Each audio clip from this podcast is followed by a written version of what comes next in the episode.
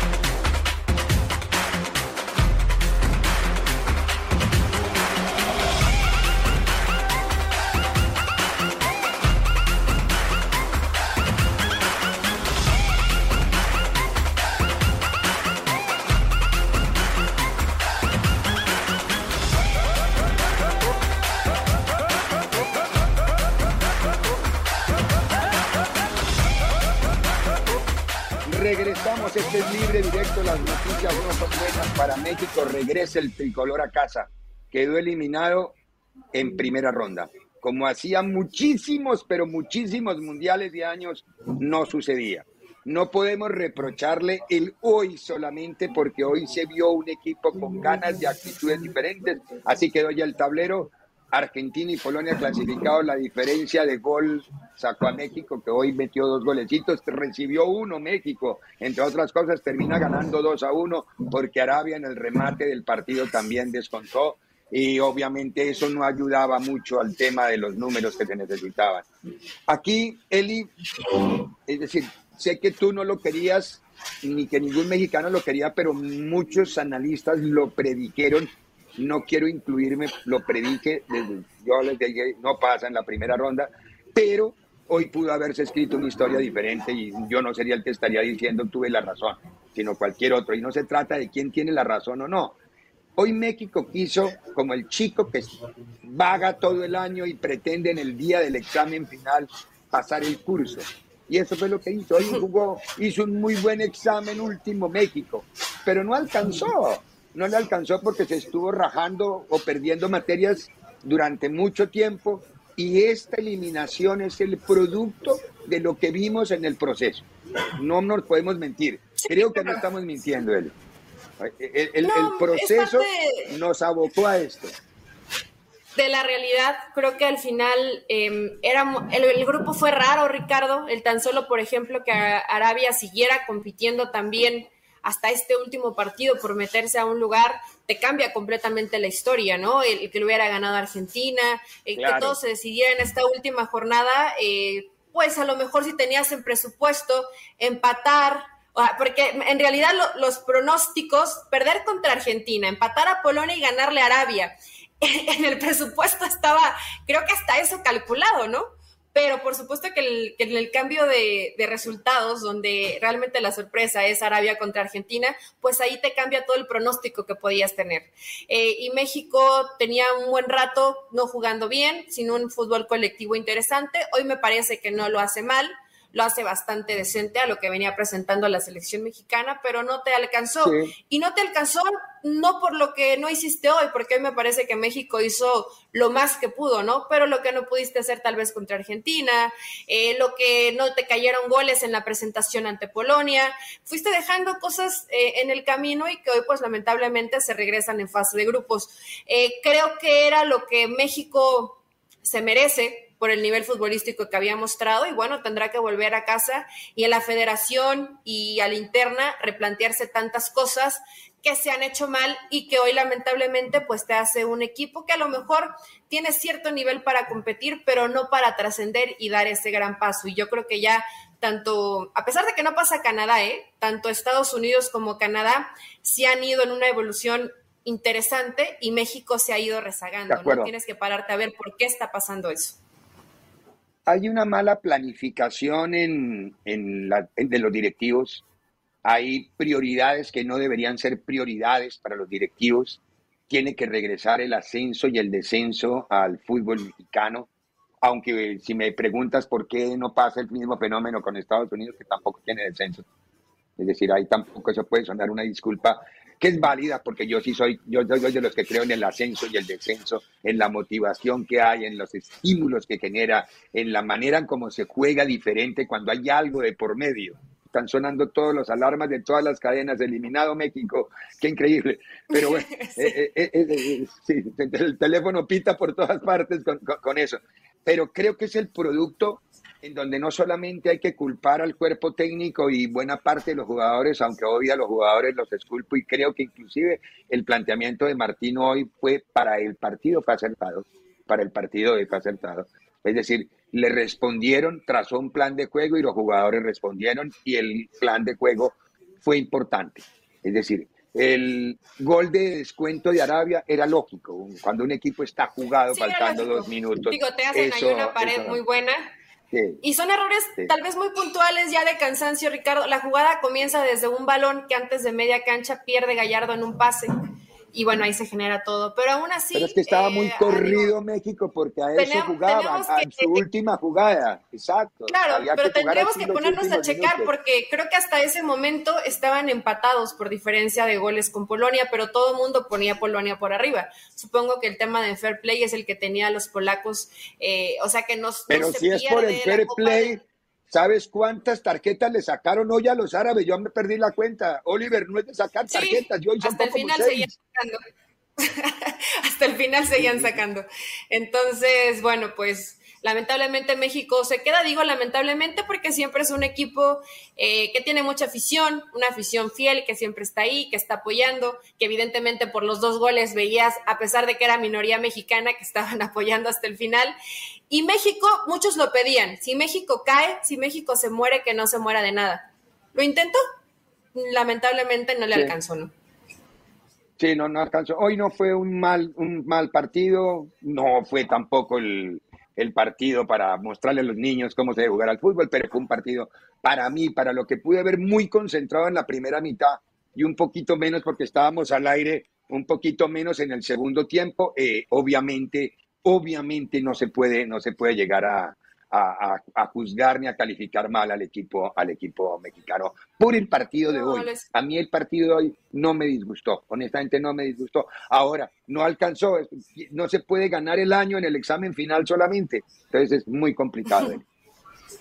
Sí, se vuelve, se vuelve difícil, Ricardo, porque si México hubiera, claro, eh, es que cada rival es tan distinto, ¿no? Pero a lo mejor si en el primer gol contra Polonia haces algunos goles, pues hoy te cambia. Si Argentina no te hace dos en lugar de uno, también te cambia. Pero cuando hablas de lo que hubiera pasado y no pasó, eh, realmente el tema de la selección mexicana, a ver cómo venía el grupo y el nivel, pues era la crónica de una muerte anunciada. Ahora hacer un análisis muy profundo de quiénes sí quiénes no, quiénes llegarán para el siguiente mundial, donde México, Estados Unidos y Canadá serán pues los que comanden, los que sean los, los que den la bienvenida, ya una cantidad eh, realmente poco interesante para el nivel competitivo dentro de la Copa del Mundo por todas las elecciones que estarán ahí presentes y los jugadores que realmente mostraron un nivel como para darles esa continuidad, ¿no? Llámese Chávez, eh, seguramente va a estar ahí Kevin, va a estar Charlie Rodríguez, el mismo Orbelín Pineda, creo que hoy entra y cumple bastante bien, lo, lo, ha rescatado Matías Almeida,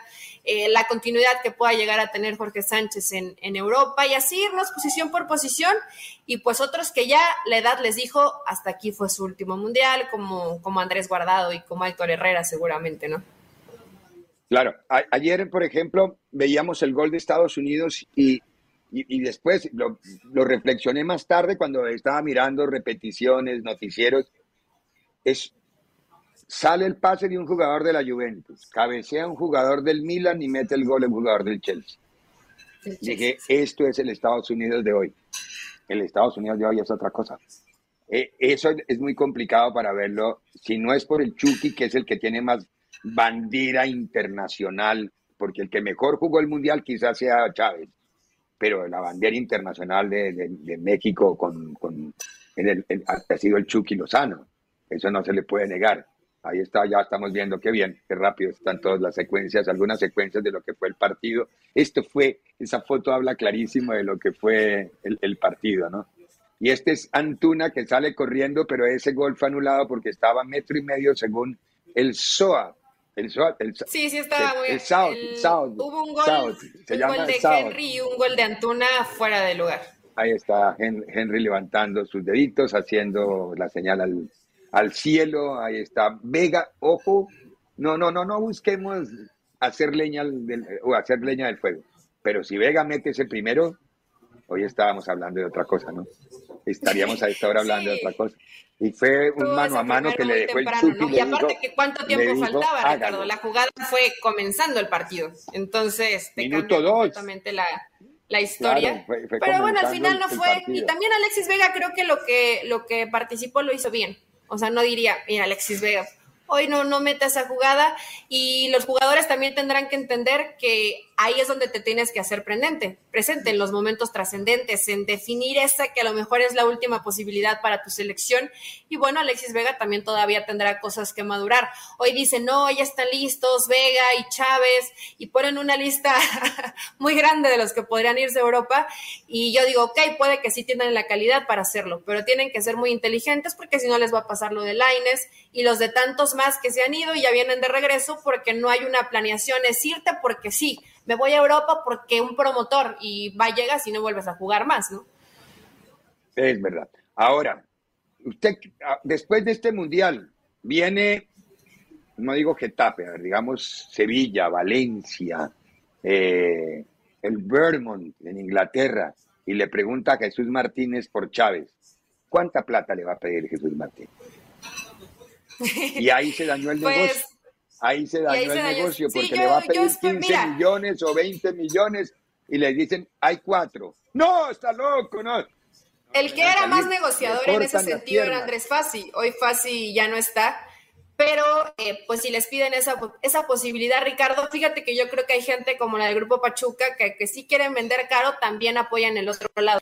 Y el mismo Chávez lo, lo sabe. O sea, ellos ya sabían que alguna puerta se había tocado por parte de Holanda que creo que ya hay opciones para que Chávez saliera al fútbol europeo. Entonces hay que, hay que esperarnos un poquito más, pero si hay, yo quiero ver, por ejemplo, a Chivas, si alguien les llega y les toca la puerta por Alexis Vega en tres, si de pronto lo van a soltar, ¿no? De tres o cuatro. Quien pida diez te van a decir, ah, gracias, tengo cuatro opciones más de algunos árabes. No, no, no, de cualquiera. En, Sudamérica, en Estados Unidos, van a comprar por 10, 12 millones un jugador no sé si será mejor, pero puede ser de, de similares condiciones. Y, y, lo, y obviamente eso, eso, eso es lo que definitivamente va a truncar a veces. El, los directivos del fútbol mexicano tienen que ponerse la mano en el corazón y tomar decisiones que sean acertadas. A mí me parece, y no tengo nada contra él, pero me parece que la administración de John de Luis ha sido fatídica, fatídica. No se ganó nada, se quedó eliminado de todo y yo no creo que, que John de Luisa vaya a seguir. Es decir, es que por primera vez después de siete pues, mundiales, cuando hablamos de le importa, Ricardo, él ya tiene sus pues es, queda bien, o sea, es un tipo que políticamente se maneja bien ahí con la FIFA. Eh, ya habrá alguien más que llegue en su posición. Creo que políticamente sí sabe moverse bien, pero de fútbol es evidente que, que le falta, ¿no? Y cosas tan básicas como la indisciplina de, de Javier Hernández, que uno de los principales eh, personajes que estaban en contra de que regresara, pues era John de Luisa, ¿no? Entonces, nunca supo. Él y su señora. Sí, bueno, no, su, no, quiero segunda esposa, la segunda esposa de Nayib. no quiero responsabilizar a la mujer. Pero, pero a por ver, más que ella la fue mujer la que te lo pida, la bronca. Ricardo, tienes que ser profesional y decir, mira, sí, mi amor, pero, neces pero lo necesitamos, ¿no? Entonces, está haciendo goles, hay que llevarlo porque goles le está faltando a la selección mexicana. Hay lágrimas de algunos futbolistas, el Chucky está destrozado, llorando en la cancha, algunas lágrimas de Moreno, del mismo Uriel Antuna, eh, pero bueno, hoy las lágrimas pues es por la frustración de lo que tal vez pudo haber sido y ya no es. El rival de México hubiera sido Francia, no sabemos qué hubiera pasado. Como dice Ricardo en la pausa, los partidos hay que jugarlos, pero evidentemente Francia es hoy una de las candidatas a la Copa del Mundo, ¿no? Entonces, pues bueno, ya se quedó en el camino México. Y otro candidato a la Copa del Mundo, otro candidato a la Copa del Mundo es el seleccionado español. A la vuelta de la pausa escuchamos a Coque, previo al partido que va a jugar España contra Japón. Pausa. En breve continúa Libre Directo en Unánimo Deportes.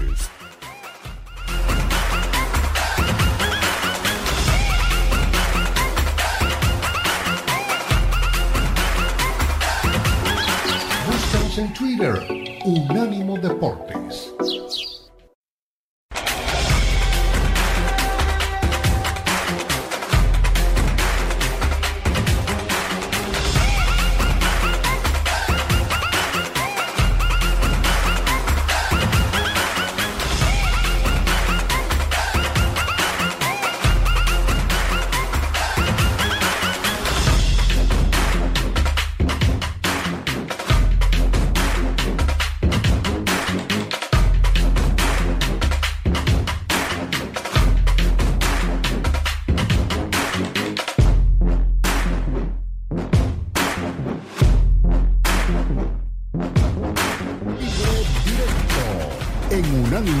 Deportes.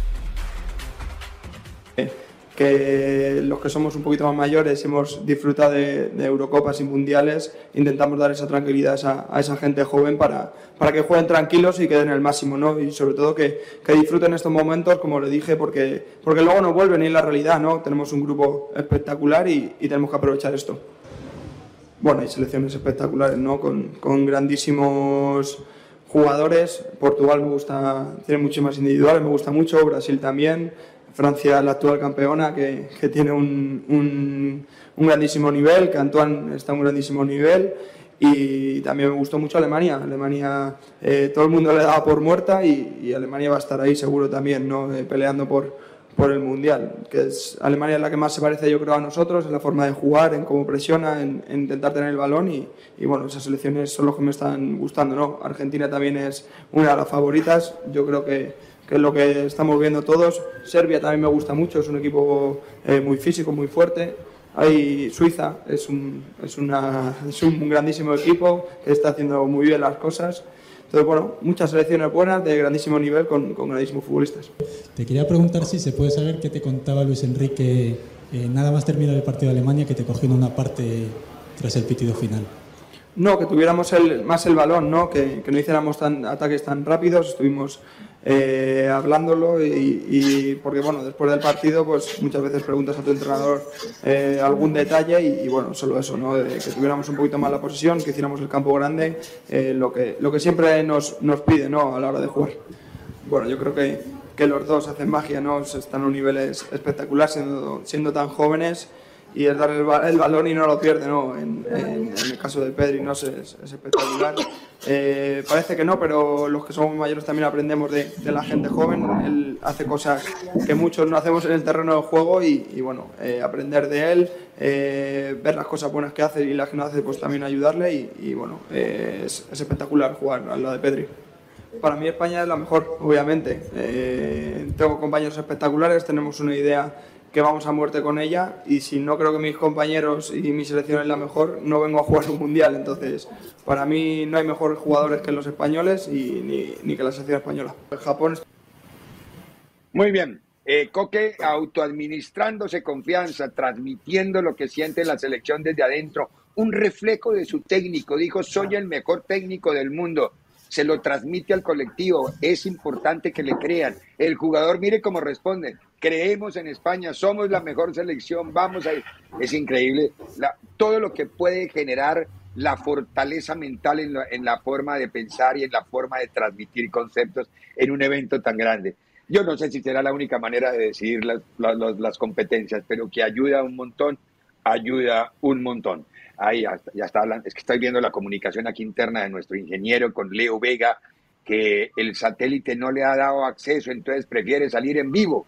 Entonces dice que, pero más adelante lo vamos a tener a Leo justamente para parece que aparezca, para, para, que aparezca, para que aparezca y Oye, nos cuente. Ricardo, sí. perdón, antes de que, de que sigamos hablando este de España que me parece buenísimo y del tema de Luis Enrique también, eh, fíjate, si México hacía un gol más, el criterio de desempate era la cantidad de goles que hicieron las selecciones y México hubiera pasado. Por eso, por eso la producción nos decía. El Tata hacía la seña de uno por eso más. Gerardo Martino decía necesitamos un gol.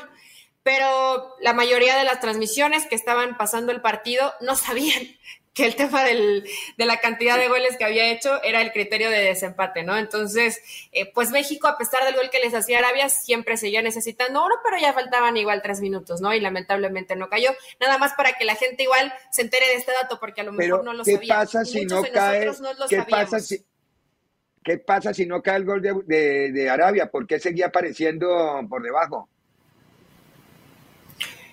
Seguía Antes del gol México. O sea, México tenía que hacer tres para pasar. Esa, ese era el marcador mágico, nada lo cambiaba. Claro, si Arabia solo le hacía uno, si Arabia, si Arabia le hacía dos, necesitaba cuatro.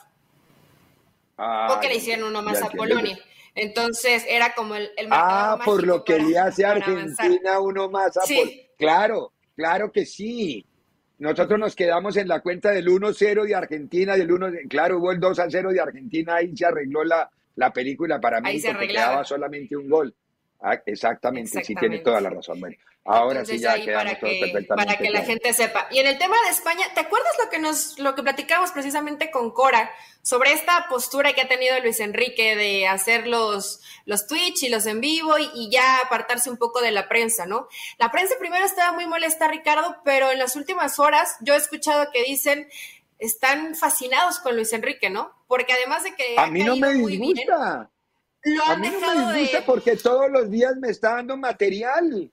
No, y está, es sabroso lo que dice. Yo preguntarle y todo, eso, eso, es un poco clásico nosotros, de ir a la conferencia, preguntar, levantar la mano, toda la liturgia de la conferencia de prensa seria.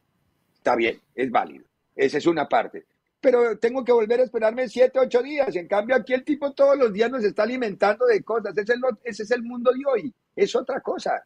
Es el mundo de hoy. Ahora, futbolísticamente no ha habido nada hasta el momento para cuestionarle. Ya después, cuando lo que vaya avanzando con España, también hay otras preguntas que obviamente un aficionado difícilmente te va a hacer y sería muy lindo que tuviera esa apertura Luis Enrique, pero ya inclusive la prensa que estaba completamente en contra de esta postura de Luis Enrique y dice, mira, ¿Qué puedes reclamarle si el tipo está cayendo bien, si ha sido maravilloso lo que está haciendo hasta el momento. España está ganando los partidos, está dando buenas exhibiciones y la gente joven en la que ha confiado a Luis Enrique en todo el proceso, hoy le están respondiendo, ¿no? Exactamente, eso es, eso es así. Aparte que le está, él, tiene un solo enemigo, Luis Enrique, en los medios, un enemigo muy pesado además. Joseph Pedrerol, el hombre del chiringuito, no lo perdona, no lo perdona y le cae encima pero va a terminar perdiendo esa pelea Pedrerol. Si España hace un gran mundial, la pelea la perdió. Vamos a ir a la pausa. A la vuelta de la pausa vamos a tener el resumen de la jornada Leo Vega incluido en vivo desde el estadio Lusail en territorio catarí. Más adelante desde el estadio 9, no, no, no, si es en el 974, sí, en el 974 estará Cristian, Cristian Echeverría también en vivo con nosotros con lo de Polonia, Argentina. Este es un ánimo deportes, vamos a ir a la pausa, estamos en libre directo. En breve continúa libre directo en Unánimo Deportes.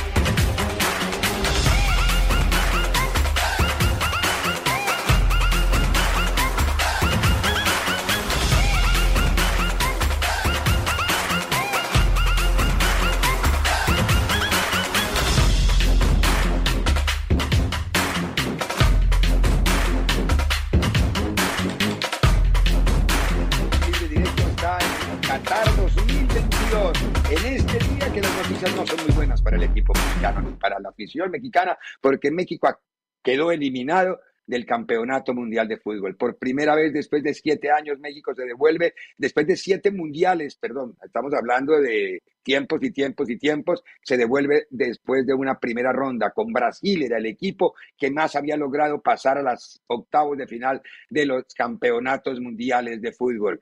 Como siempre con Eli Patiño, Eli, a ver, no pasó México frente a Arabia, un partido decente del cuadro mexicano, pero creo que tenemos a Leo Vega. Está Leo Vega desde el estadio Lusail en territorio catarí. Dejémonos a ver si está Leo para que nos escuche. Ahí está. Leo, buena, buena tarde. Eh, Leo está en formato vertical. Leo, ¿cómo estás? Buena tarde. Nos, nos estás escuchando ahí. ¿Qué, ¿Qué acaba de pasar a tu juicio en el partido de México contra Arabia, Leo? Ya vamos a tratar de recuperar a Leo Vega en el, en, desde territorio catarí. Debe haber 7 eh, millones de teléfonos prendidos simultáneamente y con todo de ahí la, la señal es un poquito más complicada. Ahí está el escudo de Saudi Arabia contra México. Veamos la formación, Daniel Forni, por favor, de lo que ocurrió esta tarde en el Estadio Lusail y lo que propuso el técnico Gerardo Martino para que con él y Patiño desnudemos, desglosemos y miremos esta selección mexicana. Y si le gustó o no, él, a mí no me disgustó, honestamente. México creo que hizo su mejor presentación en el Mundial. No alcanzó porque quiso ganar el año en el examen final. El resto del año no lo estudió y en el examen final quiso ganar el año. No alcanzó. Sí, caray, día triste para el pueblo mexicano. El día 11 no lo vamos a olvidar de la Copa del Mundo porque es el día en que México queda fuera para no poder avanzar a octavos de final de Qatar 2022. La propuesta de Martino en ese 4-2-3-1, que me pareció interesante, obviamente necesitabas un hombre que por dentro te pudiera generar lo hizo, lo intentó Orbelín Pineda, después gente por fuera como Vega, como Lozano, en Punta Henry, que le tiene ese fútbol asociativo que tanto habló Gerardo Martino previo a esta Copa del Mundo. Eh, y después, obviamente, el nervio, la presión, el que sabías que necesitabas una cantidad importante de goles para poder avanzar a la siguiente fase, pues creo que sobre todo el primer tiempo se come un poco a México, ¿no? Ya después caen los goles y creo que a partir de ahí México comienza a tener confianza, Arabia se pierde totalmente, hacen un gol, pero simplemente recordar a la gente que con ese gol México seguía buscando una anotación para poder avanzar. No fue así y hoy, bueno, eh, Polonia y Argentina están en la siguiente fase, México y Arabia están de vuelta. Los criterios de desempate decidieron definitivamente que no entrar a la selección mexicana. El criterio de desempate primero, el que privó por encima de todo se llama diferencia de gol. Eso es así de plano y de fácil. Había momentos del partido en donde se estaba más cerca o más lejos y había podido recurrirse a otros criterios de desempate, pero al final, al final, con el 2 a 1, que con el descuento del equipo árabe no cambiaba nada necesitaba un gol más el cuadro mexicano, eso era todo, y por eso las señas del Tata Martino que nos confundían si les decía que faltaba un minuto, que faltaba un gol. Pues las dos cosas, faltaba un minuto y les faltaba un gol, ahí para que no entremos en confusiones. Eh, sí, para que no entremos en confusiones sobre qué era lo que estaba decidiendo. Eh, muy golpeado el equipo mexicano, ahí estamos viendo, por ejemplo, este es Gallardo, que no está tirado en la cancha. Es muy fuerte, pero esto tiene que servirle a México. Esto construye sobre los momentos difíciles, es cuando más aprendizaje tenemos. Las dificultades y las derrotas son las que más nos enseñan. Las victorias nos envanecen, nos envilecen muchas veces, nos llenan de vanidad y no entendemos los errores que hemos cometido. Los golpes fuertes son los que en cualquier instancia de la vida nos dan un poco la luz para poder buscar soluciones y encontrar los caminos y encontrar los objetivos. Quizá eso es lo que va a necesitar ahora ya el equipo mexicano. Y no solamente ese equipo, cuerpo técnico, jugadores. Desde la pirámide administrativa se debe empezar a manejar mucho mejor el fútbol mexicano porque no está bien administrado y esta, justamente esta administración de John de Luisa ha sido funesta, pero funesta. No ganó nada. No hay cupo a Juegos Olímpicos y por primera vez en tarrados de años se devuelve México en la primera ronda de un campeonato mundial. Muy fuerte para la administración John de Luisa, Eli. Sí, por supuesto, Ricardo. Como bien dices, de las cosas malas seguramente se tienen que sacar mucho más reflexiones positivas en cuanto a los cambios que tienes que hacer, porque algo no anda bien, no solamente pasa con la mayor, pasa con las divisiones inferiores, pasa con la femenil. ¿Qué pasa? Que el fútbol mexicano no está evolucionando. Hay que ver todos los porqués, ¿no? Desde el trabajo en fuerzas básicas, la continuidad que le das a los jóvenes, la posibilidad de poder salir a Europa sin tener que pagar grandes cantidades de dinero, el que le des participación también a futbolistas mexicanos en posiciones clave y, por supuesto, algo que es muy importante en el fútbol, la calidad. Para que haya esa calidad, el jugador mexicano tiene que competir a mejor nivel, tendrían que regresar a las competencias en, Sudamérica, pero todo esto es parte de las decisiones que ha tomado la Federación Mexicana de Fútbol y que hoy ha estancado al fútbol mexicano. Hay que ver de qué forma esto se puede revertir. Al final creo que en el presupuesto estos resultados estaban. Un empate, una victoria y una derrota contra Argentina pero ni así le alcanza México para avanzar a la siguiente fase, ¿no? Hay un título en este momento en uno de los portales quizá de más presencia en el fútbol mexicano, que es medio tiempo, que me parece, no sé si será fuerte o si lo compartas. Marcados de por vida, titula. Esto tiene que ver con los jugadores, más que con el cuerpo técnico. El cuerpo técnico se va, va a Rosario, hacia Asado y hasta luego vida mía. Pero los jugadores se quedan en el ambiente, ¿no? Marcados de por vida. ¿Es muy fuerte o, identifica tú como lectora, como cronista, como aficionada, como analista, te identificas con ese título? Es que es fuerte, Ricardo, pero es una realidad. ¿Y cuántas generaciones de selecciones inferiores, campeonas inclusive, eh, han quedado algunos marcados de por vida porque no se les da continuidad? Imagínate cuando pierdes, cuando quedas fuera de la Copa del Mundo, pero me parecería muy injusto eh, pensar que aquí vemos en la imagen a un Chucky Lozano, a un Chávez, eh, al mismo Edson Álvarez, a futbolistas que yo creo que terminan cumpliendo, Alexis Vega, decir que están marcados, ¿no? Eh, creo que se murieron intentando algo. Eso pedía la afición y eso te exige el fútbol. Si vas a quedar fuera, quédate intentando lo mejor que puedas. Si aún así te alcanza, bueno, es parte del deporte y te regresas a casa. Pero yo creo que hay una, una generación interesante donde hay que ser también completamente honestos, Ricardo. En varias posiciones falta talento, falta formación, faltan mejores decisiones. Entonces, esto es una evaluación eh, continua. Lo hizo en su momento Estados Unidos, renovarse o morir. Y eso te va a costar a lo mejor no participar y quedarte y tener tropiezos fuertes. Pero a partir de ahí, ¿cómo te levantas? Lo hizo España, lo ha hecho Alemania, lo hace el mismo Estados Unidos. Hay que ver ahora cómo México retoma eso y se levanta. ¿De qué forma te vas a levantar? De este fracaso. ¿no? Sí, muy bien.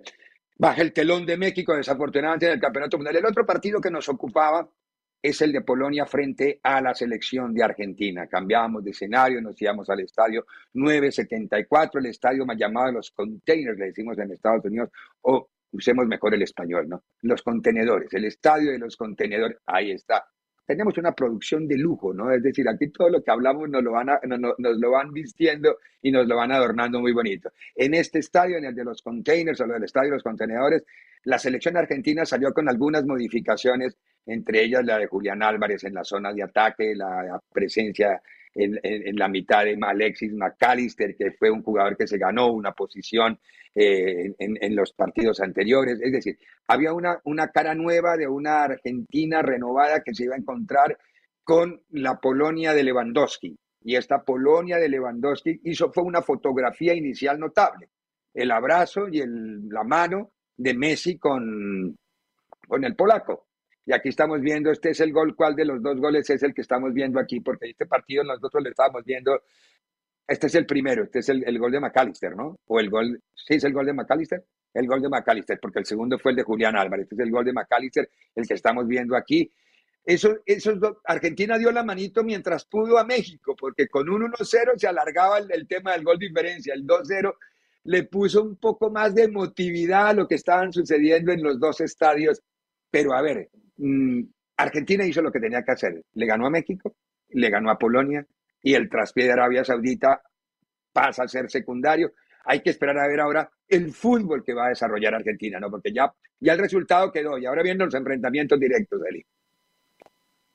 Sí, ya eso terminó. Creo que Argentina, Ricardo, cumple, pero falta. O sea, me refiero al proceso que veníamos viendo de esta Argentina, que la poníamos, pues tal vez no como la número uno, algunos como número uno, ¿no? Pero eh, Brasil también ahí, lo mismo Francia, la actual campeona.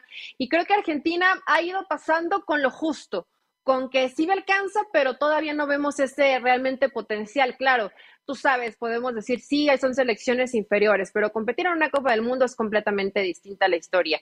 Necesitas eh, muchos factores que se reúnan para realmente tener una situación destacada. Argentina hasta el momento ha cumplido, creo que la gente, la afición argentina espera mucho más de uno de los jugadores como Messi, que hoy terminó fallando un penal, eh, pero más allá de eso, que sean tan consistentes y tienen ese poder individual que te puede marcar diferencia en cada uno de los partidos. Hoy Argentina parece que tuviera el camino pues, medianamente fácil porque va contra Australia, Polonia es el que se enfrentará a Francia, pero los partidos hay que jugarlos. Acá nada está decidido y yo creo que Argentina puede irse tranquilo, pero no contento, porque Argentina puede dar mucho más de lo que ha dado hasta el Muy bueno. de grupos. Muy, buen dato. Ahí está justamente cómo quedó el tablero de lo que se decidió fundamentalmente en el grupo C.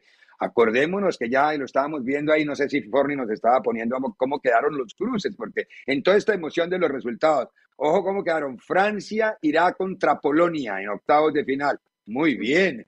Y Australia va contra Argentina en los octavos de final. Vea, lo que vamos diciendo nos lo van respondiendo. Notable a Daniel Forni, a Tomás Colombo, a todos los que están en este momento trabajando con nosotros para que este, este programa y esta información llegue a ustedes lo más digerida posible. Eso es de acuerdo con los resultados que se dieron y porque estaban definidos los grupos C y D.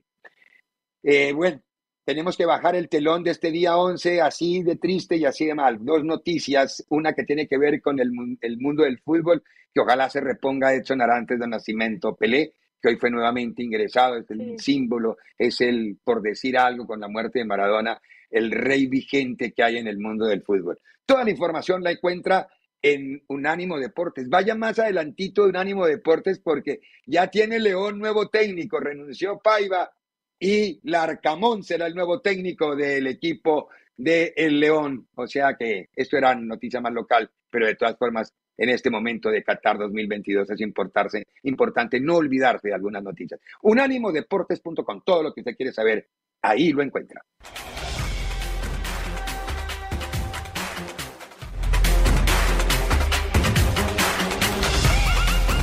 Síguenos en Facebook, Unánimo Deportes. En Unánimo Deportes. Estamos de vuelta y nos vamos rapidísimo al estadio 974. Ahí está Cristian Echeverría, que nos cuenta lo que pasó en el Argentina, en el Polonia, Argentina. Cristian.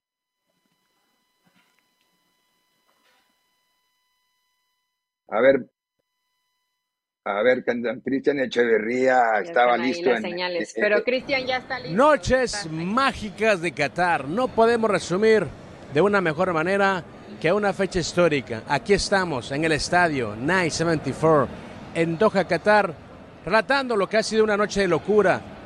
Primero Argentina enfrentando a, Polonia y también dependiendo, también viendo el televisor de reojo lo que pasaba con México y Arabia Saudita. 2 a 0 finalmente gana el equipo argentino con tantos de McAllister y Julián Álvarez, luego de un primer tiempo en el que se cansó de llegar y errar. Incluso Lionel Messi falló un penal que realmente no existió, se lo inventó el VAR.